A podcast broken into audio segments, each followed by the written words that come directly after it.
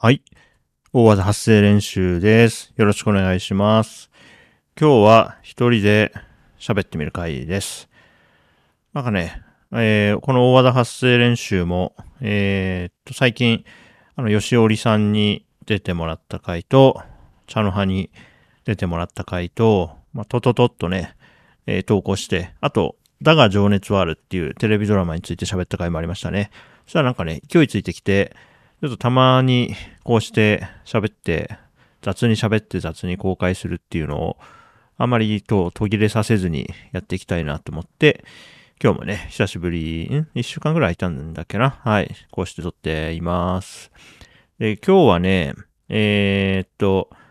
まあ、ウェブで見かけた話題について、まあ、自分ちょっと話してみたいことあるなと思ったので、それをやってみようと思います。ウェブログ形式みたいな感じですね。はい。で、それがね、えっ、と、まあ、トギャッターにまとめられていたやつなんだけれども、東京在住の人は仕事帰りにフラッとライブに行くみたいな、ね、そういうことができて、まあ、と、都会と、えー地方で、文化資本の差を感じるみたいな話でした。で、これね、まあ結構、あのウェブのよくあるテーマで都会と田舎みたいなありますよね。まあたびたび、うん、えー話題盛り上がるというか、まあ完全無関係な人が、あの、言いにくいテーマなので、あの、持ち家か賃貸かみたいなのと多分近くて、まあほとんどの人がその二つのカテゴリーのどっちかに分類されて、みんなそれぞれ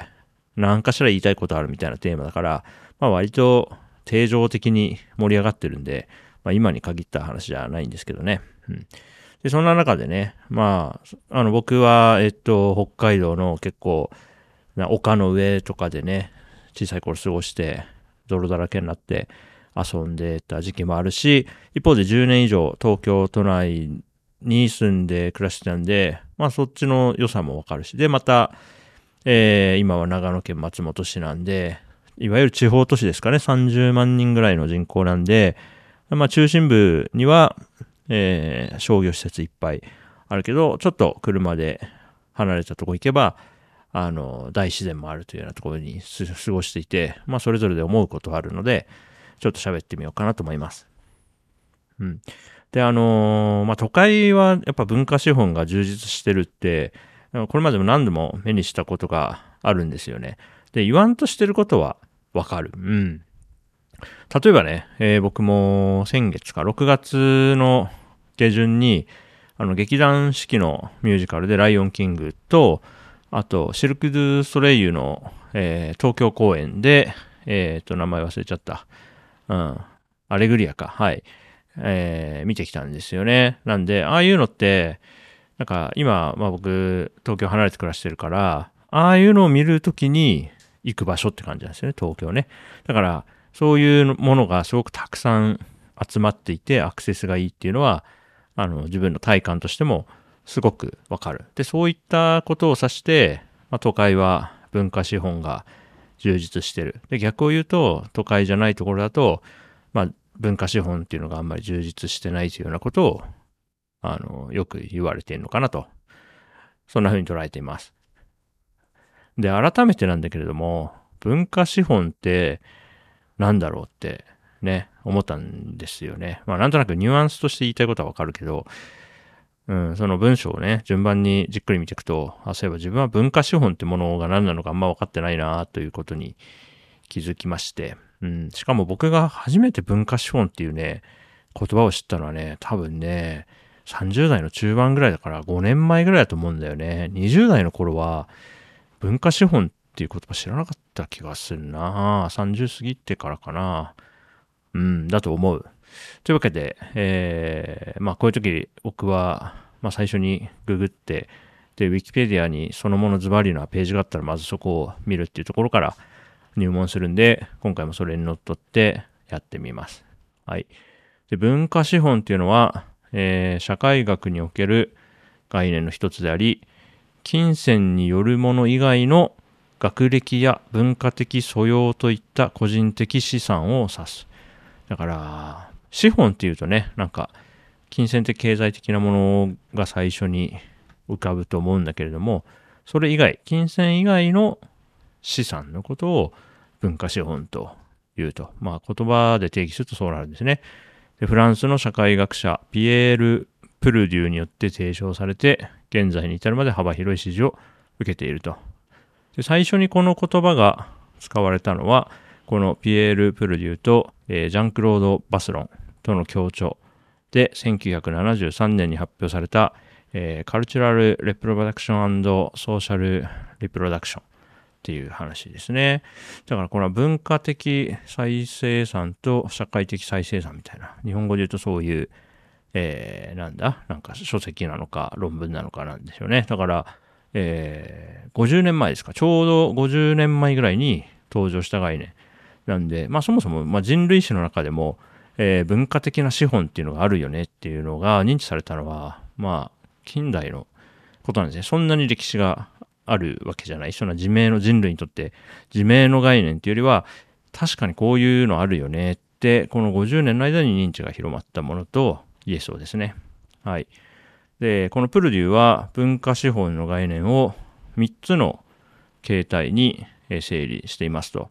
1、客体化された形態の文化資本。2、制度化された形態の文化資本。3、身体化された形態の文化資本。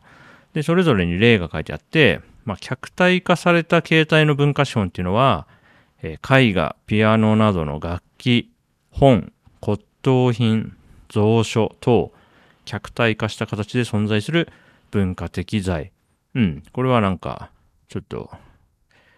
例えば家に絵が飾ってある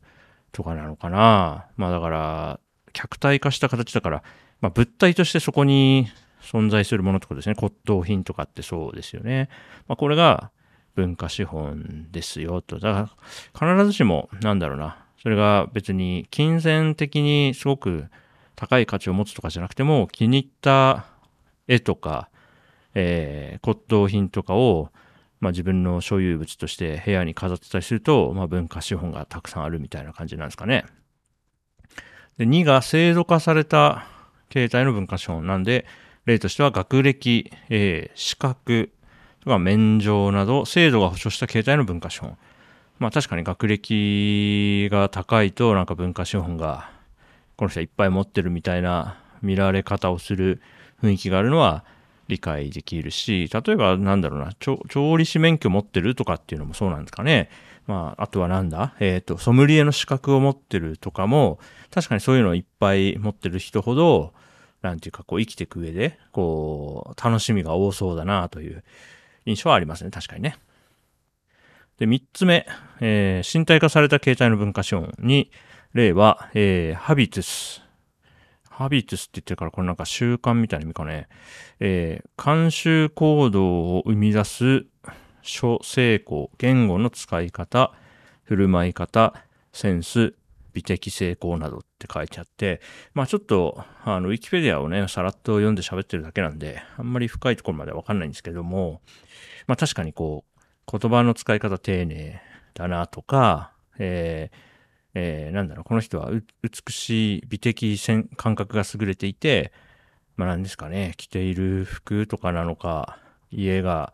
インテリアが整ってるとかなのか、うん、振る舞いを見て、まあなんだろうな、野蛮だなって感じる人と、なんかこう、上品だなって感じる人があるんだけど、多分、今の例で言うと、なんか上品な人の方が文化資本がたくさんあるというような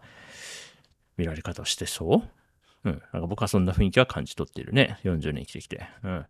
でね、この3つを見てみると、なんか、例えばそうだね、あの1の客体化された絵画、ピアノ、本、骨董品、蔵書とかは、確かに都会の方が、あのー、手に入りそうって思うよね。物がたくさんあるし、お店もたくさんあるから。ただ一方で、その地域にしかないさ、骨董品とかもあるか、絵とかもね、その地域の、その、地域に根ざした、そこで活動してる画家の方とかいたら、それを集めるっていうのも僕はなんかこう文化的に豊かだなと感じるから、まあ確かに都会有利かなと思いつつ、いや、でもそうとも限らないかもなと思ったりもする。うん。あとは、学歴とか資格は、どうですかね令和の今だと、例えば、なんか TOEIC 受験するとかって、そんなにそんなに地域差ない気もしますけどね。どうでしょうね。この辺はね。うん。あと三つ目の、えー、言語の使い方、振る舞い方、センスとか、美的成功など。うん。これもね、うん。別にあんまり都会が有利という感じもしないですよね。例えば、そうだな。まあ僕の近所だと、まあその辺散歩してると農作業してる人とかいますけど、なんかそこにはそこの美しさというかね、こう、ああもうずっとこれやってんだろうなって感じさせてくれるような所作とか、そういうとこにね、なんていうか、豊かさを感じる時もあるので、うん、これも別にそんなに都会が一強という感じも僕はしてないんですよね。で、こうして見てみると、なんか、文化資本の差みたいなのって、本当かっていう気もしてくる。うん。で、最初にね、僕が例に挙げた、まあ、劇団四季とか、シルク・ド・ソレイユとかは、まあ、すごくわかりやすい文化だけれども、まあ、文化って別に、そういうお金を払って何かを見るとかね、映画とかだけじゃないですよね。例えば、ね、僕は東京離れてから、あの、川辺に行って、川を眺めながらお昼ご飯食べるみたいなことをよくやるようになったんですけど、あとアウトドア好きな人はね、あの、すぐ山に行けるようなところに住んで、週末はちょっとキャンプして、そのキャンプ道具揃えて、なんか次はもっと少ない荷物で行けるようにしようとか、まあ、同じ荷物なんだけどパッパッキング工夫して、えー、よりこうコンパクトに持っていけるようにしようとか、まあそこにはそ、なんかね、そこの、なんか習熟とか楽しみとか、なんか文化的なものあると思うので、うん、やっぱりね、考えれば考えるほど、うん、なんかお金を払って楽しむもの、チケットを買って見れるものばかりが文化資本ではないよなと思いますね。うん。あとは、まあなんかちょっと逆説的だなとも思ったんだけど、なんか文化資本がすでに豊かな人って、まあ場所とか環境を選ばず、どこに行っても、その周辺のことからこう楽しみを見つけ出したり、こう何か学びをね、得たりできるから、実はなんか、文化資本ある人ほど、うん、あの、都会の、じゃないと文化省にアクセスできないみたいなことを言わないんじゃないかなという、うん、そんな、印象もありますね。例えばなんだろうね。えっ、と、まあ、タモリさんとか、タレントのタモリさんとかって、ね、ブラタモリとか見ても、どうこう歩いてて、さ、日本のいろんな地域にさ、散歩に行っては、その土地のね、地形とか、からいろんなことを読み取って、あ、これはこれですかとかって言ってね、あの、専門家の方とか地域の人にも感心されるような言動をよく見せてくれてますけれども、あれは、ああいうのがなんか文化的な豊かさまあ、教養って言っちゃったそうなのかね。うん。なんで、そうなんかそういうことなんじゃないかなと。うん。そして今、その知識を得るとかっていうことに関しては、例えばね、まあ電子書籍があるようなものなら、別にね、日本国内、例えば一旦日本国内に限定するとしたら、どこに住んでても興味ある本は割とスッと読めるし、紙の本で買っても、まあ家に届けてもらえることも多いし、うん、音楽聴こうと思ったら、ね、えー、まあ、Spotify にある曲であれば、パッと聴けるし、インターネットさえあればですけどね、インターネットもないと、またちょっと話変わってくるか。まあでもね、あのニュース見たり、映像見たり、ネットフリックスで映画見るでもいいですけれども、まあそういう意味では、インターネットの普及で、その差が相対的に小さくなったっていうのは大きいんですかね、どこにいても変わらず。まあでもそれないにしても、やっぱその地域独特の文化資本っていうのは、あるとは思い、思うな、やっぱりね。なんか、僕の解釈が、あ、そういうことじゃないんで、それ、文化資本っていうのはそれを指してるんじゃないんだよってあったら、ちょっと教えてほしいですけどね、アップデートしたいんで、うん。そんな風に感じています。うんあとは、まあ単純に、まあ個々人が生活に何を求めてるかで、例えばね、今僕が、えー、今年、長野県松本市に引っ越してきて、その前は栃木県那須塩原市ってとこ住んでいて、僕、今の僕が、そのすぐにアクセスしたいのって、大きい公園とか、あの、人混みとかを回避しながら、まあのんびりランチできる場所とか、すごくこう水の音が効いていて気持ちいい、こう静かなね、景色とか、そういうもので、で、年に1、2回、そういったさっき言ったような、あの、感激。だから、なんかミュージカル見に行くとか、そういうのは、なんかね、別にそんなに日常の中になくていいか、非日常で年に1回でも2回でも見に行けたら十分っていう感じなんで、なんか文化資本がどうこうというよりは、自分が好き好んで摂取したいものが近くにあるかどうかなんじゃないかなってね、最終的には。まあ元も子もないけど、まあなんかマッチングの話